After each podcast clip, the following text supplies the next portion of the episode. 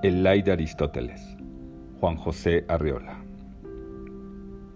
Sobre la hierba del prado danza la musa de Aristóteles. El viejo filósofo vuelve de vez en cuando la cabeza y contempla un momento el cuerpo juvenil y nacarado. Sus manos dejan caer hasta el suelo el crujiente rollo del papiro, mientras la sangre corre veloz y encendida a través de su cuerpo ruinoso. La musa sigue danzando en la pradera y desarrolla ante sus ojos un complicado argumento de líneas y de ritmos. Aristóteles piensa en el cuerpo de una muchacha, esclava en el mercado de esta gira que él no pudo comprar.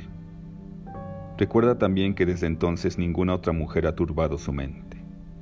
Pero ahora, cuando ya su espalda se dobla al peso de la edad y sus ojos comienzan a llenarse de sombra, la musa armonía viene a quitarle el sosiego. En vano pone a su belleza frías meditaciones.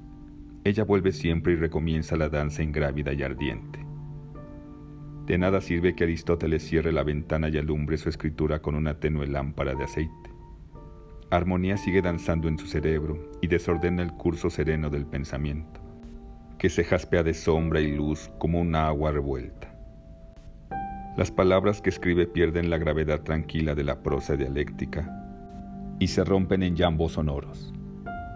Vuelven a su memoria, en alas de un viento recóndito, los giros de su dialecto juvenil, vigorosos y cargados de aromas campesinos. Aristóteles abandona el trabajo y sale al jardín, abierto como una gran flor que el día primaveral abastece de esplendores.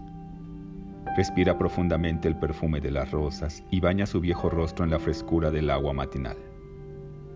La musa armonía danza frente a él, haciendo y deshaciendo su friso inacabable, su laberinto de formas fugitivas donde la razón humana se extravía.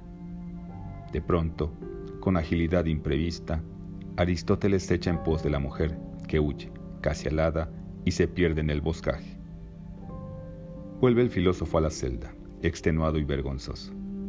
Apoya la cabeza en sus manos y llora en silencio la pérdida del don de juventud. Cuando mira de nuevo a la ventana, la musa reanuda su danza interrumpida.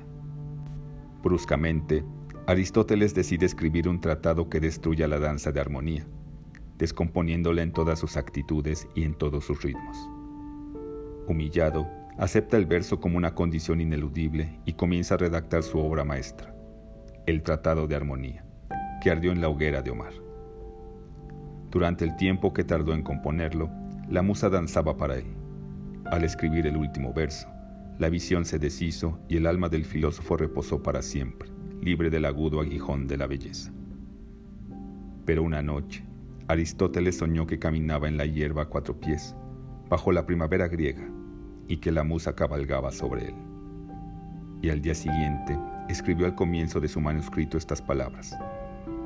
Mis versos son torpes y desgarbados como el paso del asno, pero sobre ellos cabalga la armonía.